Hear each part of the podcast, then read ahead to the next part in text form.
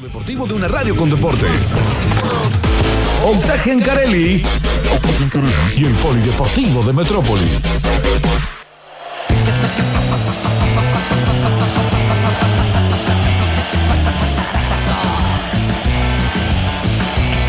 Polideportivo de hoy martes 7 de septiembre del 2021 con eh, mucho juego fútbol que se está jugando a esta hora.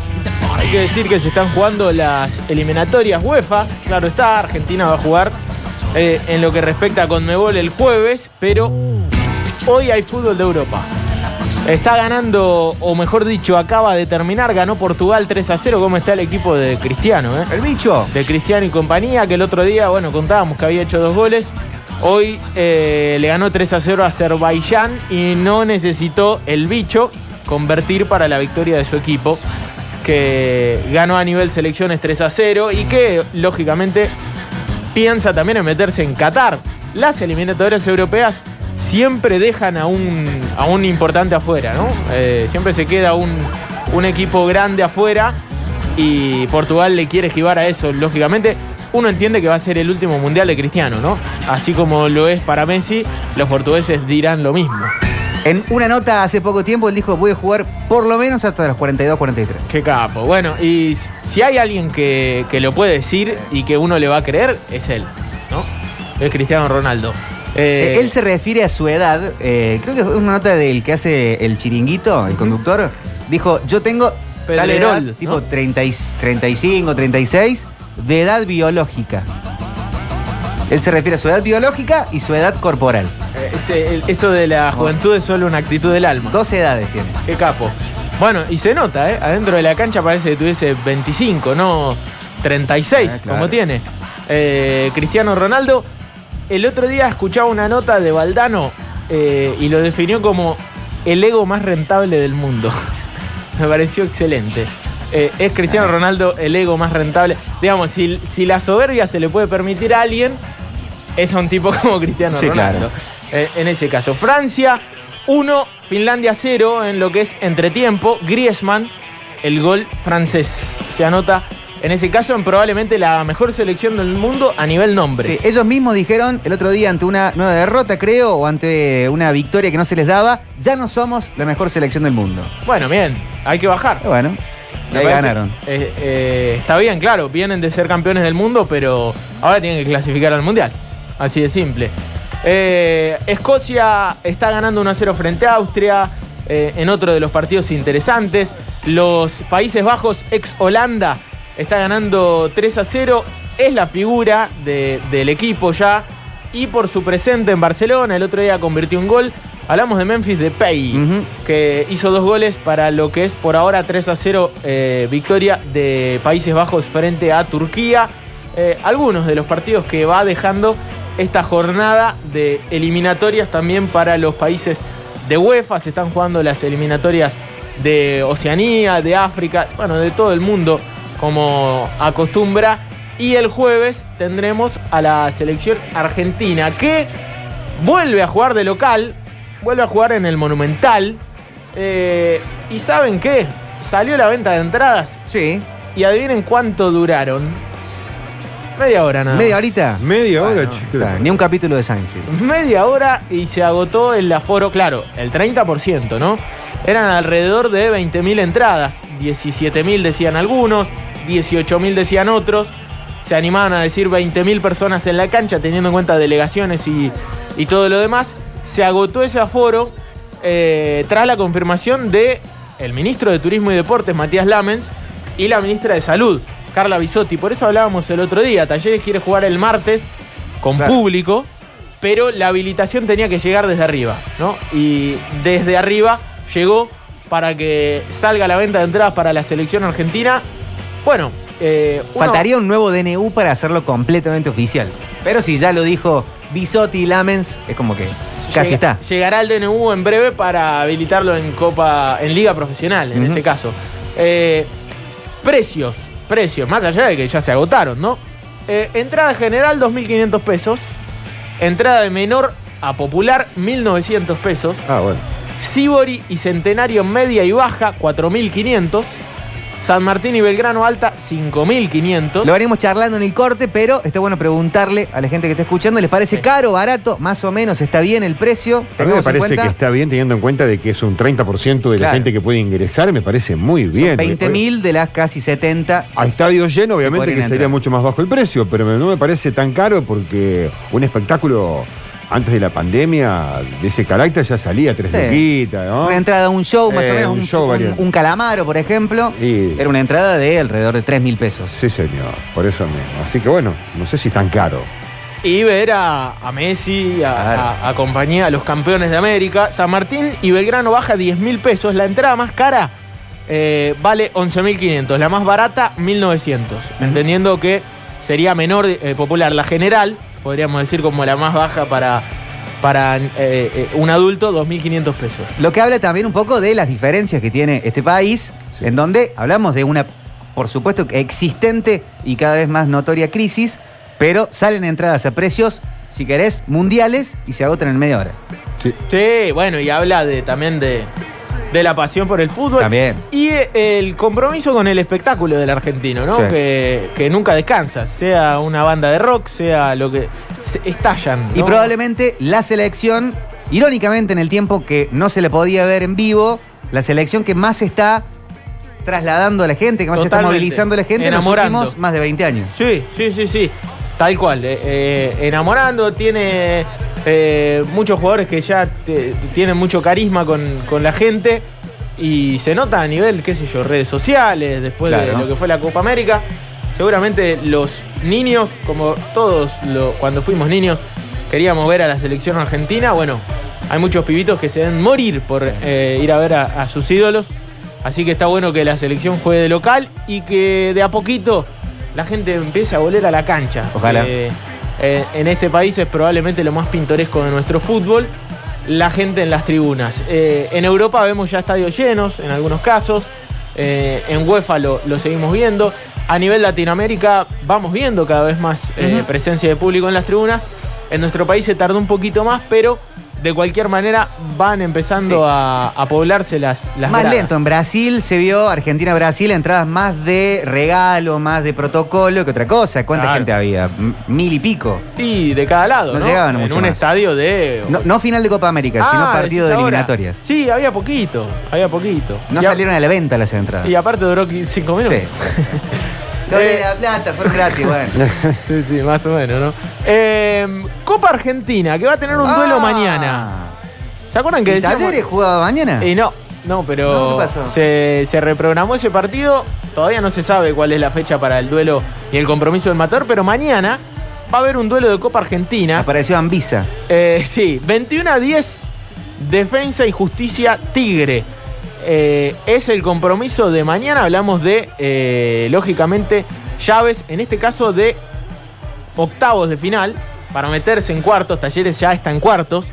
eh, por, por disputar su compromiso frente a Temperley. En este caso es uno de los que todavía queda rezagados de, de octavos de final. Claro, Talleres espera rival, en este caso.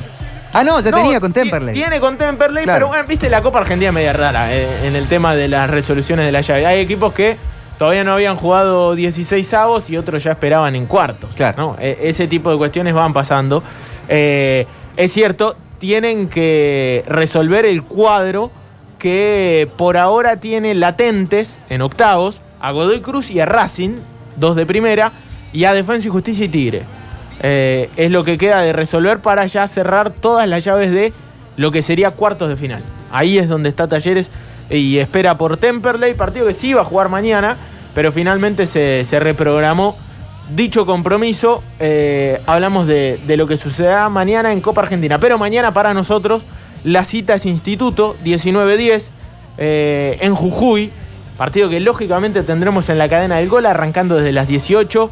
No vamos a tener sucesos deportivos, pero nos vamos a meter de lleno en lo que pase entre el Lobo Jujeño e Instituto. Ayer lo decíamos, tiene la cuerda al técnico, Sí. ¿no? La cuerda floja. Se juega el puesto. Eh, si no gana, se va. Ahora, si gana, sigue. ¿Por cuánto tiempo más? Es eh, alargar la agonía. Es verdad que la comisión directiva de instituto ya empezó tratativas para buscar otro técnico. Pablo Frontini, Ajá. actualmente en San Telmo, por ejemplo, o Gustavo el Sapo Coglioni, Bueno. que dejó Central Córdoba de Santiago del Estero y me parece que es sería el nombre a, a apuntar. Ah, ese nombre le podemos poner a uno de los zapitos del patio, ¿eh? Sí. Gustavo Coglione. de Gustavo Cogliani. Eh, es raro, es rara toda la situación en el instituto. eh, seguramente el hincha y esa ambigüedad, ¿no? De siempre querer ganar, pero saber que si se gana, se queda un técnico que no le encuentra la vuelta al equipo, que no termina de, de enderezar la balanza, es medio raro. Arbitraje de Diego Ceballos, eh, garantía de desconfianza, en este caso para el duelo de mañana. El árbitro del partido en Jujuy, Instituto Gimnasia y lógicamente lo tendremos en la cadena del gol.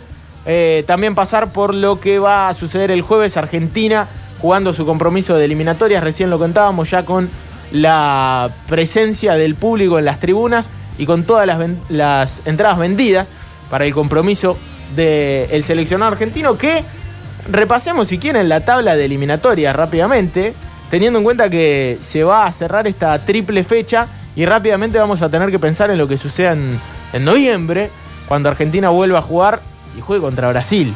Así de simple. Eh, fecha 10 que va a tener Argentina-Bolivia 20-30 del jueves. Además, 21-30 Brasil-Perú en Brasil. Eh, Colombia-Chile, 20 horas, 19.30, Paraguay-Venezuela, 19.30, Uruguay-Ecuador. Todos los compromisos el mismo día, Brasil 21. No se sabe qué va a pasar con el partido que se estaba disputando. 15 para Argentina, Ecuador 13, los primeros tres, Uruguay 12, hasta ahí los cuatro que clasifican al Mundial. Brasil que desafectó 10. a Marquinhos.